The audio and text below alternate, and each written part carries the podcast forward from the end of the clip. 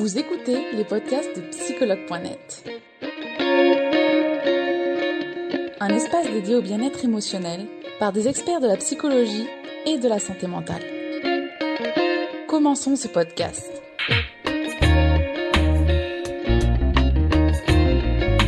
Merci euh, d'avoir accepté ce live en cette semaine de la santé mentale. Il nous a apparu important depuis psychologue.net de parler d'anxiété et de dépression en cette semaine-là, notamment aussi avec la pandémie qu'on a connue, qu'on a connue et qu'on connaît encore d'ailleurs. Mais euh, voilà. Euh, merci d'avoir accepté ce, ce, direct, Christophe. Euh, avant de commencer ce direct sur les troubles anxieux, je vais te demander de te présenter rapidement. D'accord. Alors euh, bonjour Charlotte. Merci vraiment à vous de, de m'avoir invité. Alors je m'appelle Christophe. effectivement, je suis plus à l'aise aussi pour se tutoyer. D'accord. donc du coup, moi je suis formé à toutes les approches. enfin, je suis formé aux approches autour de la méditation de pleine conscience. Donc que ce soit le programme de réduction du stress par la pleine conscience en huit semaines, ou que ce soit aussi la thérapie, ce qu'on appelle la thérapie ACT, donc c'est la thérapie de l'acceptation et de l'engagement. Et, euh, et peut-être, si peut-être pour dire un petit mot déjà, euh, ce que je voudrais transmettre comme, comme message, c'est euh, normaliser aussi un peu l'anxiété et puis et puis l'angoisse, enfin faire redescendre un peu d'un étage d'un étage ces troubles-là. Voilà. D'accord. Merci beaucoup, euh, Christophe. Donc aujourd'hui, la problématique, c'est comprendre les troubles anxieux. Et pour mhm. ça, Christophe, tu vas nous y aider. Donc justement, quand parle-t-on de, des troubles anxieux? Et quels sont les troubles anxieux? Alors, c'est... Alors, quand parle-t-on des troubles anxieux? En fait, c'est impossible de, de parler d'anxiété. Alors déjà, ta question, c'est pas quand parle-t-on d'anxiété, c'est quand parle-t-on de troubles anxieux, quoi. Donc du coup, je vais essayer de remonter un petit peu euh, euh, le fil. Et c'est impossible de parler d'anxiété sans parler de, de l'émotion de la peur. Euh, l'émotion de la peur, elle est centrale dans l'anxiété.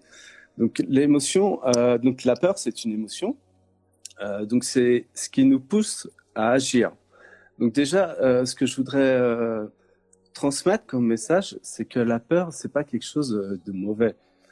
Ça, on entend parfois des croyances qui disent, bah voilà, il y a euh, avec des mauvaises ondes, on, peut, on attire euh, la, la, peur parce que on est nous-mêmes envahis par la peur. Non, en fait, la peur, c'est quelque chose qui nous a permis de survivre, c'est quelque chose qui a été oui. sélectionné dans l'évolution naturelle. Et donc, du coup, d'un point de vue scientifique, c'est vraiment euh, relatif, enfin, euh, ne pas voir la peur, cette émotion, comme quelque chose de, de négatif. Alors voilà, donc il y a, y a, la peur. Ensuite, euh, il y a l'angoisse. L'angoisse, c'est euh, le ressenti dû à une peur intense et il y a l'anxiété. Donc quand l'anxiété devient, devient quand l'angoisse devient un peu s'installe dans le temps. Et donc du coup, ta question c'était quels sont les troubles, quels sont les troubles anxieux pour y répondre oui. quand même? Euh, on retrouve comme trouble, dans, donc c'est une famille de, pathologies. on trouve les, phobies, le syndrome de stress post-traumatique. on retrouve les TOC obsessionnels du comportement. Euh, on retrouve évidemment les, toutes les phobies. Euh, je, je me rappelle plus la, pas la phobie de la foule, mais la phobie de pouvoir euh, s'enfuir. Donc du coup, l'agoraphobie, euh, qui est la peur en fait de, de ne pas pouvoir s'enfuir. Donc du coup, dans une foule, euh, cette, cette phobie se déclenche. D'accord. Voilà. Euh, finalement, donc on vient de parler de troubles anxieux et comment il se manifeste, comment se manifeste un trouble anxieux? Alors, comment se manifeste un trouble anxieux? Eh ben, C'est pareil, on revient euh, à l'émotion de la peur, quoi, finalement. Parce que, euh, donc, comme je disais, la, la peur est, un, est, une émotion que, que, que l'on a héritée hein, tout au long de, de l'évolution de l'espèce. Et donc, du coup, euh, la peur, elle amène à trois comportements euh, qui sont automatiques, qu'on a hérités. Donc, le premier, c'est le premier, c'est la fuite. Le deuxième, c'est la contre-attaque. Et le troisième, c'est le freeze, c'est-à-dire la sidération. D'accord, la non-réaction finalement. La, la non-réaction et un peu finalement aussi, euh, comment dirais-je, le, le, déni de, de, de l'émotion quoi en fait, parce que par exemple quand, quand on parle de, de contre-attaque, euh, il y a l'émotion primaire qui est la peur et après on a l'émotion secondaire qui est la colère. Euh, D'accord. Et, et, donc du coup, ces trois comportements-là sont exagérés euh, finalement dans, en cas d'angoisse et en cas d'anxiété quoi, et donc deviennent un peu euh, pathologiques en fait. Voilà. D'accord. Et euh, finalement, quelles sont les causes de ces troubles anxieux? Alors, les causes de, ces troubles anxieux, bah, on retrouve euh, donc du coup la peur, par exemple dans le syndrome de, post-traumatique. Finalement, il y a une peur qui est tellement intense euh, que que, l'on a été sidéré par euh, sidéré par par cette peur et finalement on s'est coupé de, ses émotions et puis après on revit euh, finalement les, les émotions. Et ce que je tiens à dire, c'est c'est que 9 fois sur 10 dans dans l'anxiété, on a peur de la peur. Et c'est ça qui, qui, qui, devient un peu problématique. Et c'est là que la méditation euh, de pleine conscience est vraiment euh, très utile, quoi. D'accord. On est encore trop dans son mental finalement, non? On est encore trop dans son mental, oui, non, parce que quand on dit on est un peu trop dans son mental, finalement il y a, il y a un jugement. Et en fait, c'est euh, si, si par exemple euh, tu es euh, anxieuse et que tu viens, euh, tu, tu dis ah ben voilà, j'ai le cerveau qui, qui, qui, produit beaucoup de pensées, qui produit, euh, j'arrête pas d'y penser, j'arrête pas d'y penser. Et que moi, je reviens et que je te dis, mais arrêtez d'y penser. Ouais, c'est un peu facile. Qu'est-ce qui va se passer? Et c'est d'ailleurs, comme tu disais tout à l'heure, euh, avec le, le Covid, euh, effectivement, c'est un peu normaliser un peu cette situation parce que finalement, si on revient un peu à, à des choses qu'on a vécues, on était quand même dans, dans une situation où il y avait un peu euh, une ambiance de guerre. Quoi. Je veux dire, dans les magasins, il n'y avait plus à manger. Donc, avoir une réaction euh, finalement euh, euh, anxieuse, c'est pas non plus euh, anormal, quoi. Ouais. J'entends souvent dire aussi arrêtez de regarder les informations et, et, ainsi de suite, ainsi de suite. Et comme tu disais avec les pensées, si s'il y a quelqu'un qui, qui, est angoissé, qui regarde les, les informations, finalement, c'est qu'il y trouve une certaine forme de quelque chose qui le rassure un peu. Peut-être que c'est ouais. de pouvoir prédire un peu l'inconnu. Et si moi, je, si on lui dit non, arrêtez de regarder les informations, il va se passer quoi? Bah, il va se faire encore plus de, il va être encore dans le. En fait, on le prive de quelque chose, donc du coup, il est anxieux. On le prive de quelque chose qui le rassure un petit peu, et puis, enfin, pas qu'il le rassure, mais qui, qui, peut lui apporter un certain bien à, à très court terme. En fait, c'est que c'est très court terme, quoi, les informations. D'accord. Voilà. D'accord. Et euh, finalement, quelles, quelles, conséquences ils ont ces troubles anxieux au quotidien Excuse-moi. Quelles conséquences ils ont ces troubles anxieux au quotidien et ben, donc du coup, les troubles anxieux, bah, c'est revenir à, à, ces trois, à ces trois comportements. Et en fait, ils sont exagérés. Donc du coup, euh, par exemple pour le, pour le, si on revient au trouble obsessionnel du, du comportement, c'est quelqu'un qui va avoir peur de ne pas maîtriser euh, les choses. Donc on revient à l'émotion euh, initiale, la peur. Et donc en fait, du coup, il va vouloir, en fait, il va se battre contre cette, cette peur. Et il va vouloir maîtriser les choses. Donc c'est finalement revenir à ces trois comportements automatiques qui sont euh, exagérés, qui deviennent, euh, qui deviennent pathologiques. Quoi, en fait. Ce qui fait que ça devient pathologique, c'est trois choses en fait. C'est euh, la répétition, donc quand c'est euh, tout le temps répété, c'est l'intensité, et puis c'est après le comportement. Est-ce que ce comportement, euh, finalement, euh, par exemple si on prend les informations, est-ce que ce comportement qui à court terme peut apaiser un petit peu, est-ce qu'à long terme il va finalement servir? Alors là, par contre, je crois que je crois qu'on connaît peut-être la réponse, quoi. D'accord. Oui, effectivement. Et euh, finalement, comment on peut traiter ces troubles anxieux, si on peut les traiter? Ouais. Alors, comment traiter ces troubles anxieux? Alors, euh, euh, donc moi, je viens du monde des thérapies cognitivo-comportementales. Donc, ce qu'il faut savoir, c'est qu'il y a plusieurs types de, TCC. Il y a les TCC de première et de deuxième vague, qui sont ce qu'on appelle les, thérapies, les TCC classiques. Donc ça, ça vise à, reprogrammer euh, le, cerveau, comme, euh, finalement si on apprenait une leçon, on va réapprendre finalement à moins, euh, euh peut-être à moins euh, angoisser. Quoi.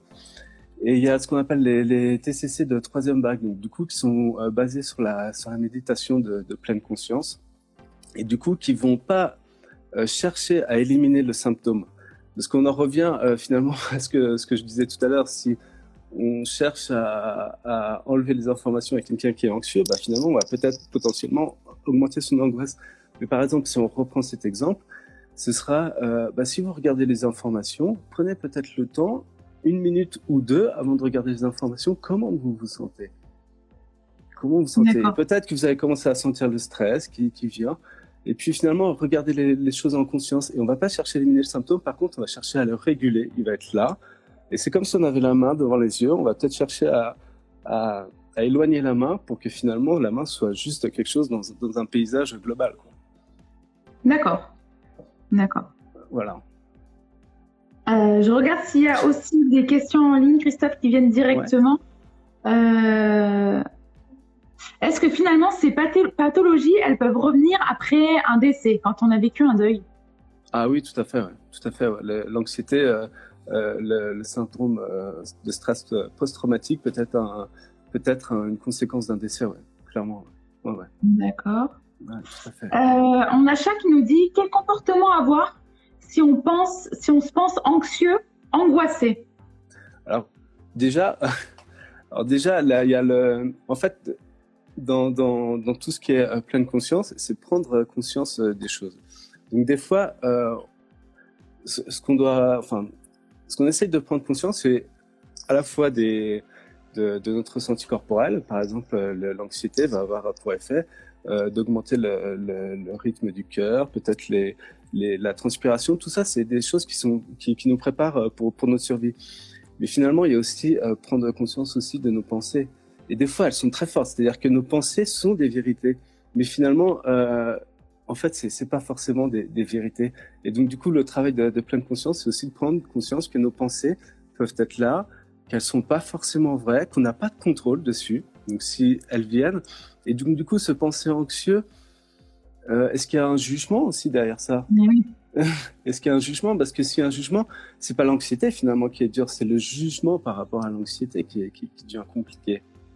Donc voilà, c'est tout, tout, ce travail autour des pensées qui est, qui est d'ailleurs un, peu plus compliqué, je trouve, que le ressenti corporel, parce que c'est, c'est, en fait, on est tellement attaché que, que c'est plus compliqué. Quoi.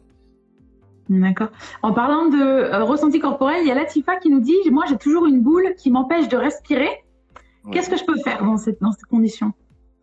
Eh bien, alors, dans ces conditions, c'est. Euh, alors, si c'est en permanence, euh, c'est vrai que ça va commencer à devenir compliqué. Mais l'approche de pleine conscience, ça va être de s'arrêter déjà, de s'arrêter de faire 10 milliards de, de choses.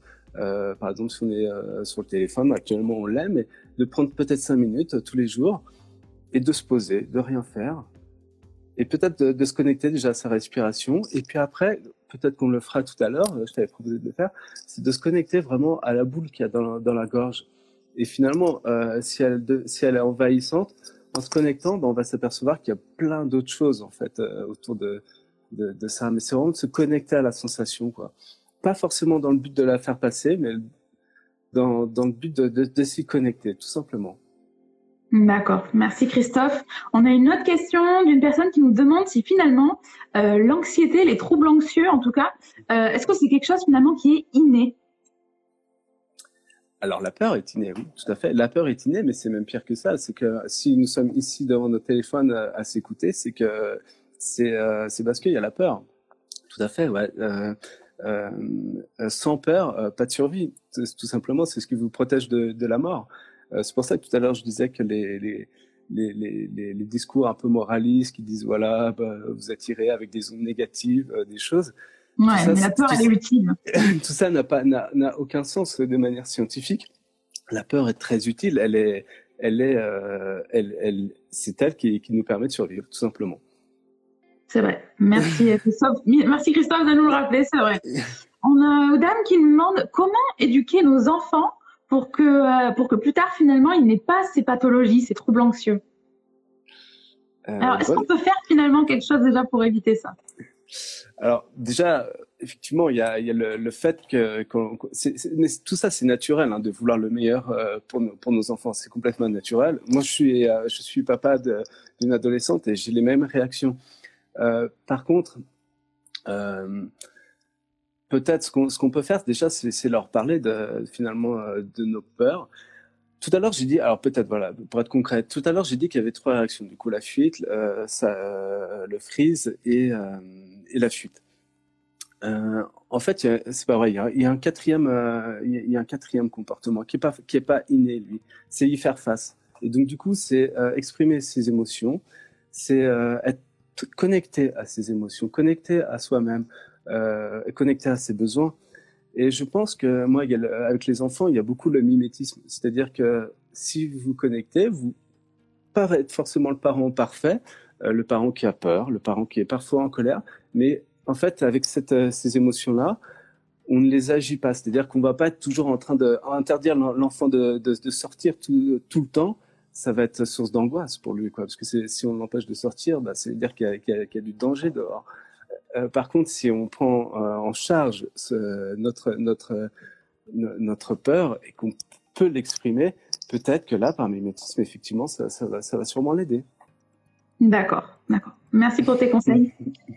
Euh, on a une autre question de Laurent qui nous dit euh, J'ai entendu parler de la peur d'anticipation. Est-ce que tu peux nous en dire plus, Christophe, sur la peur d'anticipation Ce que c'est finalement? Ah oui, la peur d'anticipation, bah c'est presque la, c'est presque la pire des, des peurs, quoi. J'ai envie de dire quoi. C'est euh, la peur d'anticipation, c'est ce que je disais, c'est que 9 personnes anxieuses sur 10 euh, souffrent de peur d'anticipation. C'est-à-dire, finalement, le problème c'est la peur mais en fait, on a vécu de quelque chose de tellement traumatisant que finalement, on va avoir peur que ça se répète. Et du coup, c'est plus l'anxiété qui devient le problème, c'est la peur de, l'anxiété qui devient le problème. Et celle-là, elle est, euh, elle est, c'est, ça qui devient presque pathologique. C'est la peur d'avoir peur. Et c'est avec ça que la, c'est, sur ces peurs-là, du coup, que la méditation de pleine conscience est assez, euh, est très active et très, euh, euh, je n'aime pas le mot efficace, mais pourtant c'est très euh, va, va, jouer sur cette sur cette peur-là. On va chercher à prendre conscience de cette peur-là pour pas anticiper et une fois que la crise est passée, bah profiter du, du, du, des moments d'accalmie quoi. Et c'est une peur qui est très très compliquée parce que euh, finalement c'est vrai que c'est traumatisant et, euh, et c'est comme si je vous disais encore, euh, bah, finalement finalement, n'ayez pas peur de, de, de, ne plus avoir peur. C'est quelque chose qui est impossible. Le cerveau se contrôle tout seul, quoi. Ouais. Et plus on va y penser, j'imagine, plus ça va s'empirer finalement. Exactement, c'est ça, exactement. Et c'est pour ça que je reviens à ce que tu, ce qu'on disait tout à l'heure. Finalement, c'est pas chercher à stopper le cerveau, mais c'est chercher à, à l'observer. Voilà. Pour pouvoir qu'en fait les choses passent et, euh, et ne pas être forcément victime de, de, de ça, quoi. D'accord. De ce phénomène. D'accord. On va encore faire une ou deux questions pour que tu aies le temps après de proposer la surprise que tu m'as dit. Euh, donc, il y a Famous qui nous dit Comment savoir si je suis anxieux? Alors, euh, comment savoir si je suis anxieux? Déjà, est-ce que euh, vous ressentez beaucoup de peur? C'est ce que je disais, l'émotion principale, c'est la peur. Ensuite, est-ce que, je veux dire, la, la, question, si vous ressentez souvent de la peur, c'est est-ce que ça devient pathologique ou pas? Si ça devient pathologique pour euh, sur trois critères. Donc du coup, c'est la répétition. Est-ce que vous êtes tout le temps dans un état de peur? Et là, ça peut commencer à être euh, quand même euh, sacrément handicapant. Est-ce que l'intensité de la peur est très forte? Et il y a la troisième chose qui est très très importante, c'est est-ce que ce que vous mettez en jeu dans votre vie finalement est dirigé par la peur? Si c'est tout le temps dirigé par la peur, alors là, oui, j'ai envie de dire que, que ça commence à que vous avez peut-être besoin d'aide ou peut-être aussi des fois se connecter à ces valeurs, se connecter à maintenant, ok, j'ai peur, je sens que, que j'ai peur, mais maintenant j'ai envie de quoi? D'accord, d'accord. Très bonne question. Alors, on a une autre question aussi. Alors, on parle d'anxiété, on parle de troubles anxieux, mais moi, on m'a parlé d'angoisse. Est-ce qu'il y a une différence avec l'angoisse? Oui, alors euh, peut-être que je, je, suis allé rapidement sur tout à l'heure. En fait, il y a, il y a la peur, euh, l'émotion de la peur. Il y a l'angoisse qui est une peur intense et du coup qui va qui va traverser le, le, corps, quoi, qui va être un symptôme physique. Et ensuite, il y a l'anxiété quand l'angoisse devient euh, sûrement, enfin que quand l'angoisse devient s'inscrit dans le temps. Et puis après, il y a le trouble anxieux, donc du coup, qui est l'angoisse qui devient pathologique, quoi, en fait. D'accord. Voilà, J'espère que j'ai été clair. J'espère. N'hésitez pas si jamais vous avez des questions. Il y a toujours. Alors, on va en faire une dernière du coup. Euh, est-ce que alors, est-ce que les troubles anxieux peuvent aller jusqu'à l'hypochondrie Est-ce que les troubles anxieux Alors, c'est deux, c'est deux pathologies différentes, mais en fait, les, les, les troubles anxieux effectivement sont euh, euh, peuvent se mêler à, toutes les autres, toutes les, tout, toutes les autres, tous les autres troubles. Euh, je parle de, par exemple du syndrome post-traumatique. Effectivement, c'est on a le, le, ce qui est un trouble anxieux, mais on peut, ça peut être mêlé effectivement aux troubles alimentaires. Donc du coup, euh, ou aux troubles dépressifs, je voulais dire. Donc du coup, effectivement, on peut avoir euh, plusieurs troubles qui sont mélangés. Tout à fait, bien sûr. D'accord. On va faire une dernière question, Christophe, parce qu'il y a une personne qui veut vraiment ouais. que tu répondes à sa question. Il y tient vraiment. Donc, on va lui faire ce plaisir-là. Euh, est-ce vrai qu'une peur précise fait que l'on attire à soi ce qu'on craint? Alors, c'est deux. Euh, il y a plusieurs réponses. C'est-à-dire que euh, qu'est-ce que donc il y a la première réponse qui est celle à propos des émotions. Les émotions, il n'y en a aucune négative.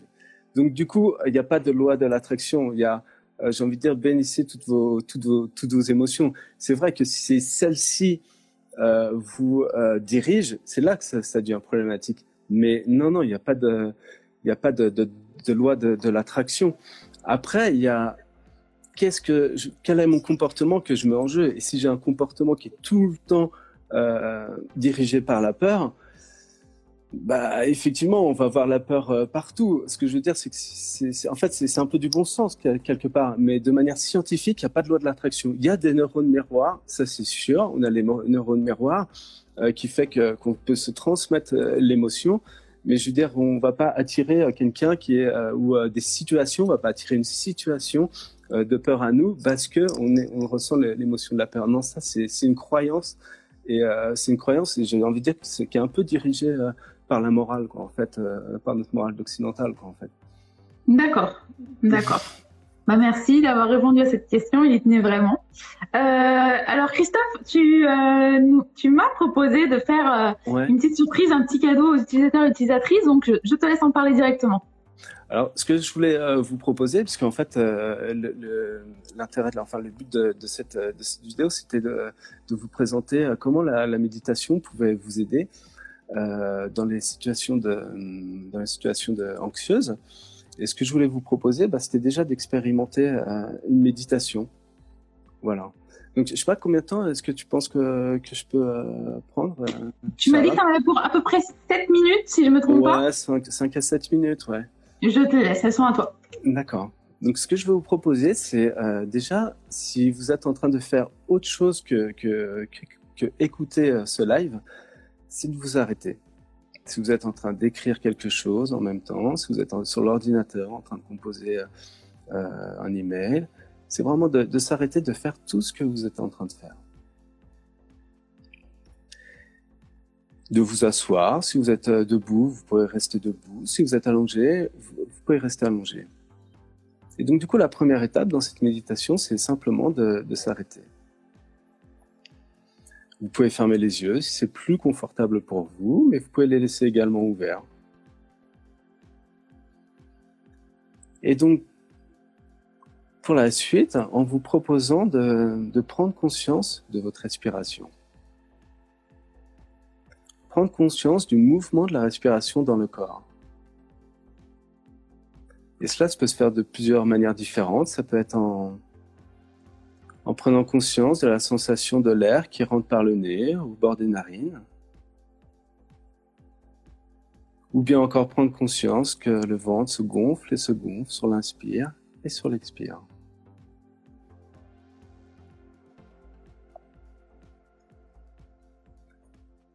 Prendre un moment pour ressentir sa respiration.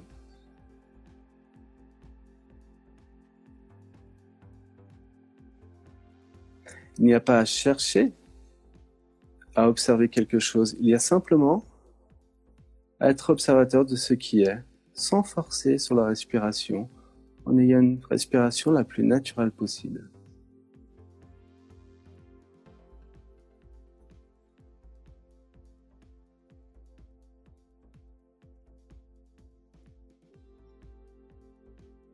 Et pour la suite de cette méditation, je vais vous proposer de de vous centrer soit sur une tension, soit sur une situation un peu difficile, sans que ce soit quelque chose de trop difficile non plus, ne pas aller chercher quelque chose de trop compliqué.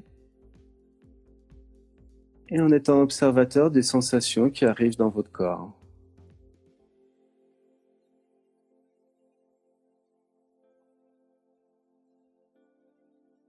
Si c'est une tension que vous avez dans le corps, mettre toute son attention dans cette tension.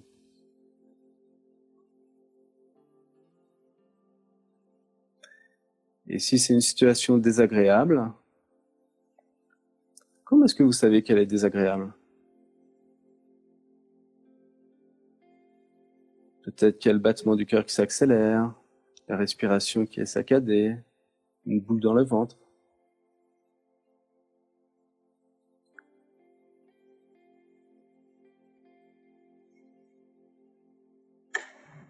Et à un moment donné, votre attention va être distraite par une pensée, par une solution que vous êtes en train de chercher à un problème, peut-être à la situation difficile que vous vivez. À ce moment-là, quand vous en prenez conscience, quand vous vous apercevez que le mental reprend ses droits, vous en prenez conscience, vous lui dites stop. Je reviens à la méditation maintenant.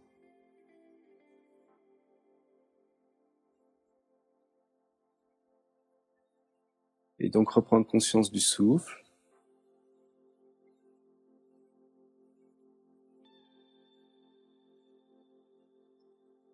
Et revenir dans une tension, dans une sensation pas forcément agréable, voire désagréable.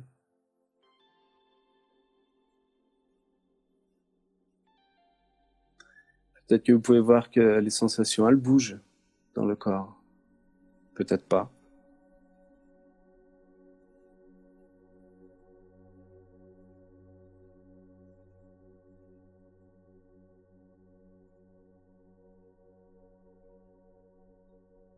Et en prenant conscience, en revenant toujours aux sensations dans le corps.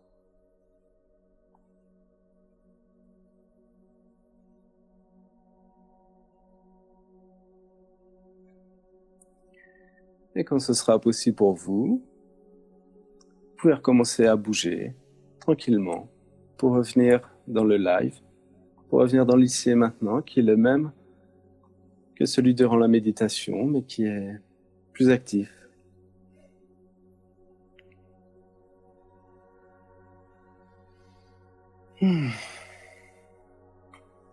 Voilà, merci. Merci Christophe pour cet exercice. Je vais laisser un peu revenir. j'ai essayé, de le faire, mais à mon propre niveau, parce qu'il faut quand même que je garde les yeux euh, ouverts. Mais déjà, rien que moi, je sens quand même que ça m'a apaisé. Donc j'imagine que les autres sont encore plus dans un état d'apaisement que moi.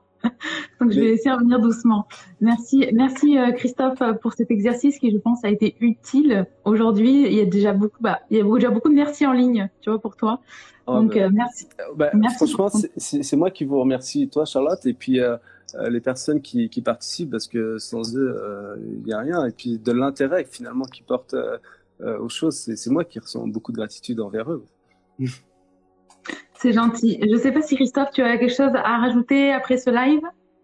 Euh, alors pour rajouter euh, quelque chose, euh, si je veux bien rajouter quelque chose, c'est finalement c'est revenir sur le message de tout début. C'est finalement la peur. la peur est, normale, tout simplement. La peur est normale. Effectivement, on, vit des, des, périodes qui sont angoissantes. Ça aussi, c'est normal. L'anxiété peut être normale.